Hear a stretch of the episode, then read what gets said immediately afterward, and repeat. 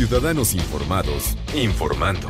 Este es el podcast de Iñaki Manero, 88.9 Noticias. Información que sirve. Tráfico y clima cada 15 minutos. ¿Qué hay con la rosca? ¿Y, quién se está haciendo rosca con la, con la IDEM? ¿Y qué variedades de rosca hay? Ivonne Menchaca, ¿cómo estás, Ivonne? Buenas tardes.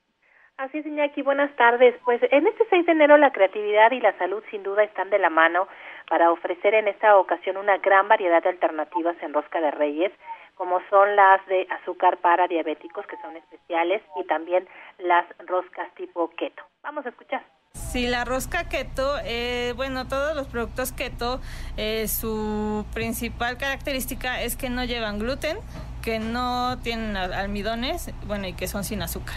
Entonces usamos todos esos ingredientes con para crear una rosca que tuviera esas características. Este año ya la pudimos este, sacar al mercado y se está vendiendo súper, súper bien. Ahorita la demanda de productos keto está creciendo muchísimo. Bueno, pues es la voz de Luz Sierra, quien es encargada de la pastelería Dulce Elvira Alta Repostería, y también comentarte rápidamente que podemos sacar el niño que llevamos dentro, aunque esto cause polémica, porque eh, se, se vende ahora el tradicional niño en forma de personajes de Star Wars, y bueno, pues esta eh, polémica se ha reflejado en las redes sociales entre quienes piden respeto a la ah. tradición del niño Dios y les parece divertido, Iñaki. Híjole.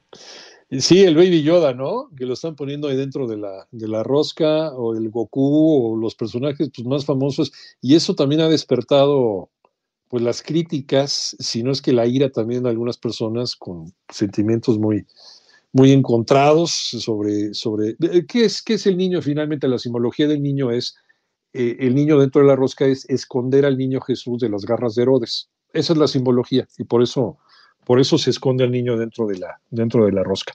Muchas gracias, Ivonne. A ti, muy buena tarde. Buenas tardes, un abrazo que te muy bien. A ver, ¿y quién es más popular? Ya nos pusimos a, pelear a los, bueno, no a pelear, simbólicamente también. ¿Santa o los Reyes Magos? Santa o los Reyes Magos, porque Santa como que híjole, le costó entrar a México. Estaba como, como, como muy popular en el norte de la República, después se fue desprendiendo más y fue llegando y fue invadiendo más territorios.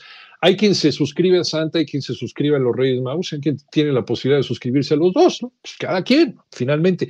Pero ¿quién es más popular en, México? ¿Santa o los Reyes Magos? Manolo Hernández, hola Manolo como digo, señalas, en este duelo de titanos, pues quién sale ganador son los Reyes de Oriente. Para los niños mexicanos, prefieren pedirle a los Reyes Magos que a Santa Claus. Al respecto, Roberto Rojas, eh, de la empresa Cantar, que hizo un estudio eh, sobre los Reyes Magos y Santa Claus, nos comenta en qué porcentaje fue lo que ganaron. Escuchamos. El 74% de los niños prefiere al trío de magos, en contraste con el 67% que dice que prefiere al también llamado Papá Noel. Solo 20% de los menores pide regalos al niño Dios. Así que por un gran número, los Reyes Magos son los preferidos de los pequeñitos de la casa. Por otra parte, en este mismo sondeo, pues se reveló que para al menos el 50% de los mexicanos, justamente el Día de Reyes termina la temporada navideña. La temporada navideña, aunque algunos esperan hasta el Día de la Candelaria, ¿eh? que ahí sigue la discusión.